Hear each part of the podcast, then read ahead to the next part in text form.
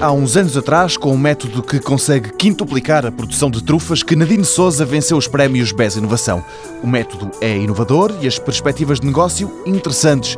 Os melhores chefes do mundo batem-se para terem trufas na sua cozinha. Uma iguaria, lembra Nadine Souza, difícil de encontrar e muito valiosa. São, são muito especiais e caros porque precisamente existem na natureza em quantidades não tão grandes como se gostaria e a sua produção tem uma especificidade técnica bastante elevada e nem sempre se consegue.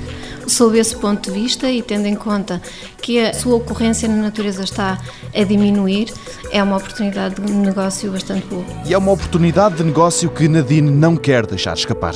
O que ela conseguiu foi desenvolver uma técnica que lhe permite produzir na natureza, mas em ambiente controlado, as tão cobiçadas trufas.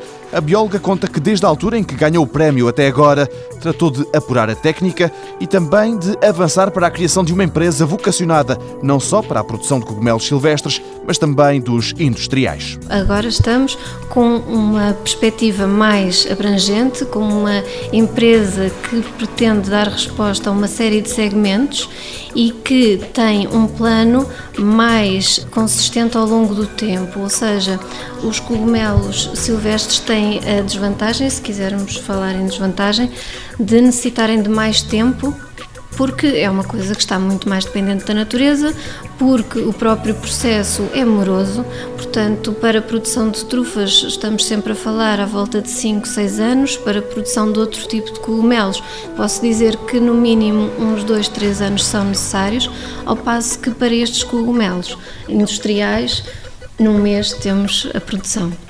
Portanto, são dois projetos que acabaram por se complementar e que sentimos que neste momento têm muito mais força para avançar e esperemos que siga para a frente muito em breve. São dois jovens que vão arrancar com esta empresa, garantindo a Micotrend a colocação no mercado de todos os cogumelos. Quanto às trufas, cujo quilo chega a valer 1.200 euros, a produção começa agora e, se tudo correr bem, dentro de 5 ou 6 anos, chegam às mesas dos melhores e mais caros restaurantes. Mundo Novo, um programa do Concurso Nacional de Inovação BSTSF.